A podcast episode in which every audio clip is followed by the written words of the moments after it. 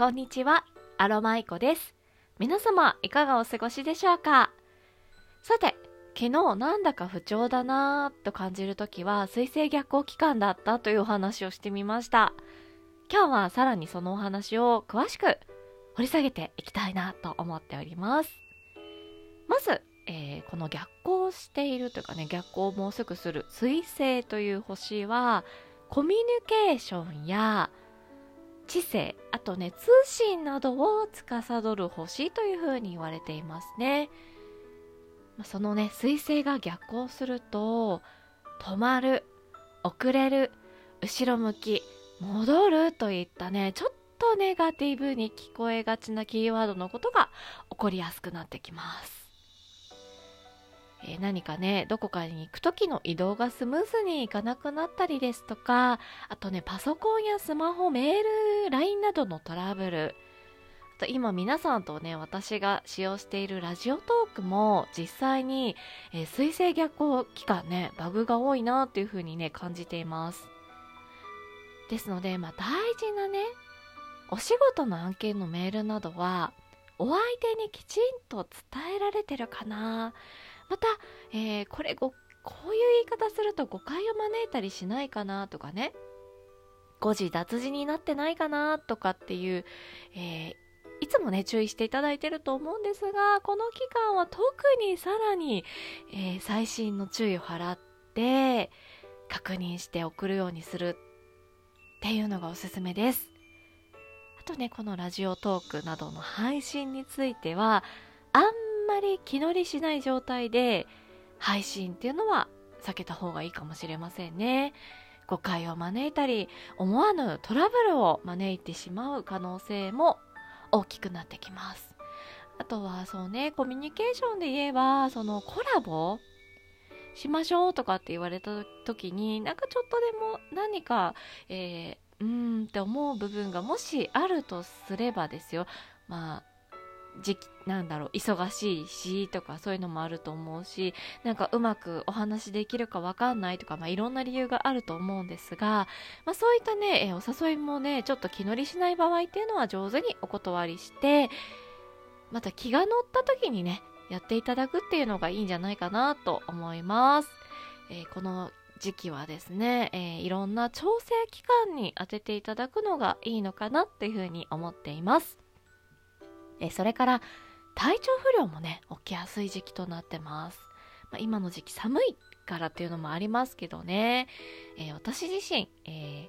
ー、一昨年前の秋それから昨年の冬の、え、水星逆行の期間に、え、ストレスからね電車でパニック発作のような症状が出るようになってしまってしばらくの間ね会社に行けなくなってしまいました。もうめっちゃ大変だった。今だからねこんなネタにできますけどね。いやここまでひどくならないとしても日頃のね疲れがこうこの時期にねどっと出やすくなったりとかちょっとした体調不良を引き起こしやすかったりね頭が痛くなったりとかっていうのも実感しやすいかもしれません、えー、ちなみに実際ね今この収録を撮ってる今現在もう少しアロマイコ頭が痛いです。これ取ったらもう休みます。えー、さらにね、コミュニケーションにも誤解が生じやすい時期でもあるので、えー、お友達や家族、好きな人との LINE のやり取りなどもね、いつもより気をつけていただいたりですとか、あれ返事が来ないなとかね、え、今の言い方なんか気に障ったかなとかね、あんまりお相手の方の反応を気にしすぎると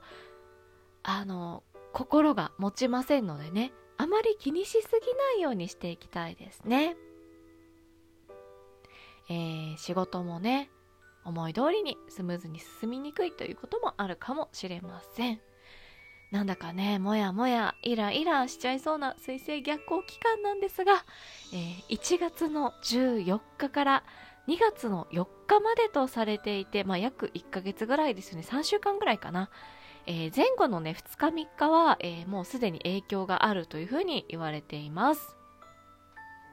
今お話しさせていただいたことで前もって不調の原因っていうのがね分かっていると少し楽になれると思いますしあいつも以上にちょっと気をつけてみようかなとも思えると思いますし何より余裕を持って過ごすことの大事さに気づかれ出されると思います。イライラしたりとかねしんどいなと感じた時はちょっとこう目をつぶってみたりですとか、えー、心からほっとできるような好きなホットドリンクをいただいたりあちょっとダジャレみたいになりましたね。あとねアロマのここぞこういこういう時こそね本当にアロマ。アロマテラピーで香りを味方につけてリラックスリフレッシュしていただくっていうのもいいですね。ご自身の心や体をいたわるとっても大事なことです。水星逆行期間。いつもより気持ちにゆったりと余裕を持って過ごしていきたいですね。長くなりましたが最後までお聴きいただきましてありがとうございました。アロマイコでした。